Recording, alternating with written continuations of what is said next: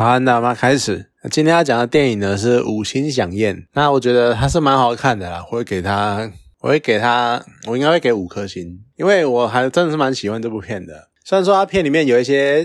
其实还是一些槽点，就吐槽点，或者是一些你可能觉得逻辑或者是说法有点不太通顺的地方，可是整部片呢，它就有很强烈那种黑色幽默，然后还有非常浓厚那种讽刺那种意味。就让我真的蛮很喜欢这部片。就其实它是一个，你看它叫响宴嘛，然后它就是一个算是西餐厅吧。其实我很不知道要怎么样分类这一种类型的餐点，就一般可能会叫法式料理吧。说实在，其实我对这种法式料理，或者说对于那种国外的所谓的高级料理，一直都非常的好奇。因为身在台湾，相信大家都吃过很多很多种国家的那种料理的风格，像是我们最熟悉的台菜啊，或者是和菜之类的。然后还有很常见就是那些日式料理啊、韩式料理，那或者是我最近比较爱吃那种泰式的或东南亚的那种越南料理啊、河粉啊之类的。那偶尔呢会吃西餐厅，就也不只是所谓的像什么，就是嗯，可能是牛排，但是不像所谓原本一般讲的什么夜市牛排或者什么台式牛排那一种类型，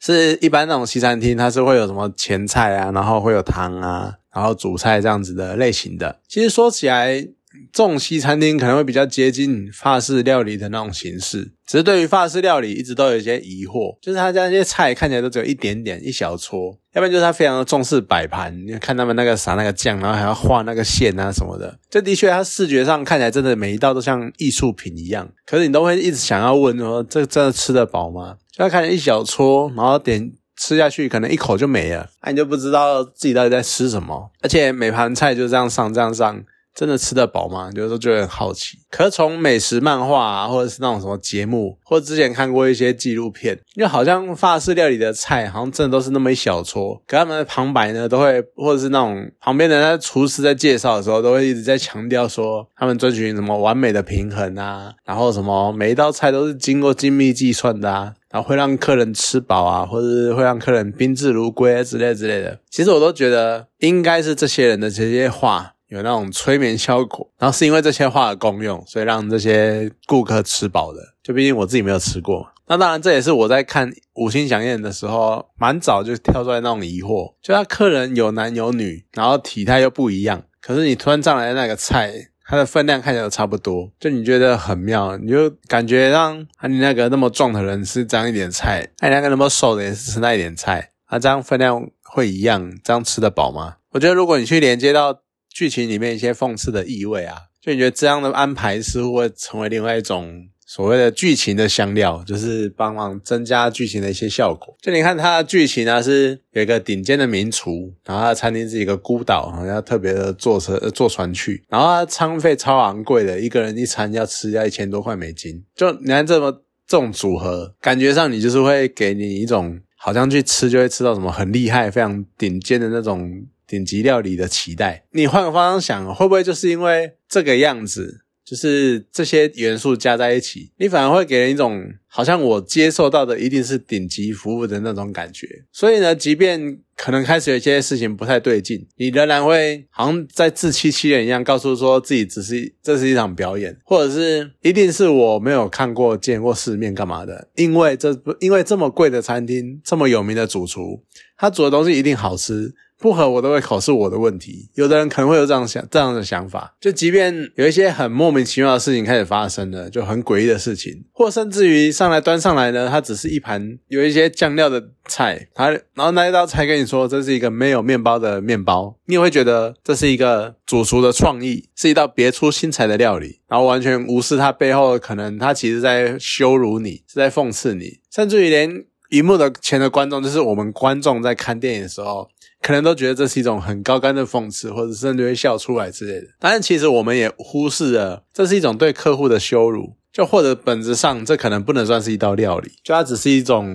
恶搞而已。它可能不能真的算是你，不是要说什么花钱的是大爷，可是我毕竟是花钱的，然后来看来来吃顿饭，所以呢，我应该要得到相至少相对应的服务，但是你却没有给我面包，可能你会去忽略这一点，就因为它的名气太响亮了，你花太多钱了。就你这种可能已经在麻痹自己，那当然，这是一部主厨有点算是在审视自己的人生的一部片。那只是他审视的过程把大家都拖下水。那片中每一组客人呢，或多或少也代表这个史洛威克主厨他生涯中的一些坎，譬如说一些自称是常客，我来了好多次，七八次、十一次之类的。可他连基本的菜名都不认得。你一个这么有名的厨师，煮的这么好吃的菜，但是你完全连他煮过任何一道料理，甚至于连他用过什么食材你都不记得。我觉得这个可能是对厨师或者餐厅一种侮辱，就是人家完全不记得你有做过什么事情，人家只是来吃那个名气而已，吃那个招牌，不如这么说，就觉得，所以我再用心做，或者我随便做，对你来说都是一样的。那我这道料理，我。这么用心付出到底有什么意义？那或者是有一些美食评论家，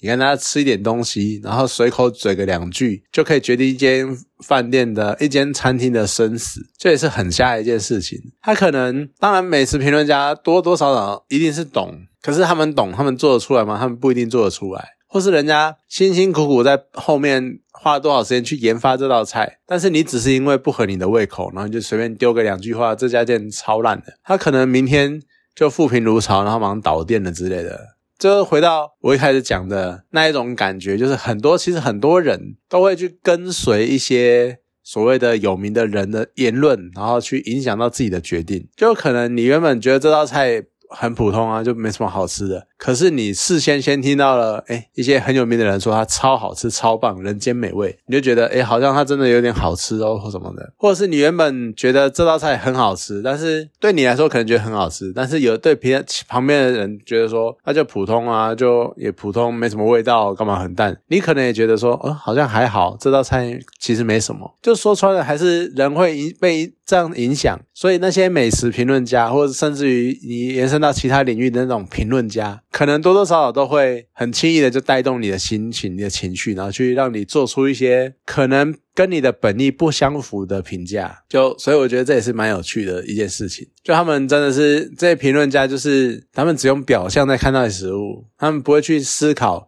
团队背后所付出的努力这样子。那或者是还是会有像有一些暴发户，他们就是来吃，觉得你这间店有名，我就来吃，然后吃一吃。哦，就这样嘛。哦，OK，好，然后拍拍屁股就走了，付个钱就走了，就觉得好像他们其实根本不懂，他们不懂他们刚吃了什么，他们不懂他们经历过什么，但是他们就只是来花个钱，然后花爽一下，然后甚至于打个卡，说我们来过，我们可以炫耀一下就好了，都会有这种人，而且甚至于这种人呢，他们可能还会更进一步的会认为说，他们可以用钱去操控一切事情，就像片中那是一来自一个他的赞助商的下面的员工。高级主管啊来吃，他们就觉得说啊，我是你赞助商的高级主管呢，啊你不好好对待我，那我到时候就叫我们我把赞助抽掉，干嘛？还要这样情的这样威胁？你就觉得他们就是。仗着自己有钱，就觉得自己可以决定你的生死跟好坏这样子。那虽然相较之下，另外还有一桌是所谓的大牌影星，就他感觉比较倒霉，比较牵强，就有点感觉好像为了凑人头，然后硬抓来的，就好像他不必死，因为他好像就只是那个主厨，他某一次在人生可能比较累、比较失落的时候，然后去看个电影，就看到一部烂片，然后就觉得说这个影星超烂这样子。或者说他是比较牵强的讲了一个什么，他是一个失去灵魂的艺术家，可其实听起来就很像硬扯的那种借口。可我觉得有可能是主厨对自己的投射，就是他开可能也开始觉得说自己只是一个制造美食的机器人，他可能已经慢慢的失去了创作美食的灵魂之类的，所以一种投射，所以想要把这个演员也是杀掉这样子。那至于回到。这部片的主要的女主角是安雅泰勒乔伊嘛？她饰演的一个叫马格的女子。她一开始出场的呢是跟一个叫泰勒的角色。那泰勒呢？呃，我忘记名字诶。不过他是那个之前 X 战警演那个怪兽那一个，他演的相当不错，那个表情跟那气氛意味都很到位。可他演的泰勒呢，就是一个很有趣的角色。他可能看过一些食谱，然后认得出，然后吃得出一些食材，然后也他可能拥有一些。很专业的那种调理的器材，就比超过我们的什么什么微波炉啊，或者水波炉什么的。它不是，它是什么很高阶，叫什么什么冰磨机或什么的，就是很高级的那种器材，感觉好像很专业这样子。然后它有拥有这些东西就觉得，哎，自己是个大厨，然后可以跟专业的评呃专业的主厨平起平坐，他们可以来讨论料理的意义啊，你为什么要这样做啊？啊，我觉得这样做比较好啊，干嘛？就觉得好像自己是跟大大厨不相上下那种感觉，然后上个菜还要就自以为是那种品头论足，哎，这个菜上不错啊，你看啊，这是多好吃，干嘛干嘛？我觉得可能讲难听一点，我放一头大便，他也会说这头大便有特色，那那种纤维的苦味。然后点缀在嘴里面的那种香气之类的，就是真的很瞎，这已经超过迷弟的程度了。结果呢，那个主厨就好，你很会嘛，你超厉害，那来你来煮，马上变康，马上就超废了。然后自己下厨煮了跟喷差不多。你觉得你看这种人呢，就像你以前玩游戏，然后可能那种打王那种攻略，会有人拍打王影片嘛？然后就会有人呢，看完打完的影片就觉得说啊，我已经打完了，这只王那么简单啊，就这样打一打，然后这样跑一跑就好啦。或者是就觉得说，嗯。我好像已经打过这只网了，就自己下场的时候死第一个，或者整躺整场，然后在那边看天花板之类的，或者呢，就是像最近某几天，这几天有一个很知名的那个某个网红的延上事件一样，觉得好像自己有听过，然后有那个大概稍微了解一下，研研究一下，自己就是个专家那种感觉，就可能多多少少都会有这样的人。那我觉得泰勒就是一直在讽刺这样的人。所以就是蛮有趣的。那至于刚刚讲到安雅泰勒乔伊，他饰演马格，他在最后的阶段，他拼命的在想出他拼命在想办法，他要怎么样逃离这个地方。他那个动作、思考的样子，然后那种气氛，一直觉得我让我觉得他好像在演后羿弃兵一样，就他一直在拼命的找出自己的生路，然后从要从各种蛛丝马迹中去慢慢的拨开一层一层的线索，然后哪里是突破口。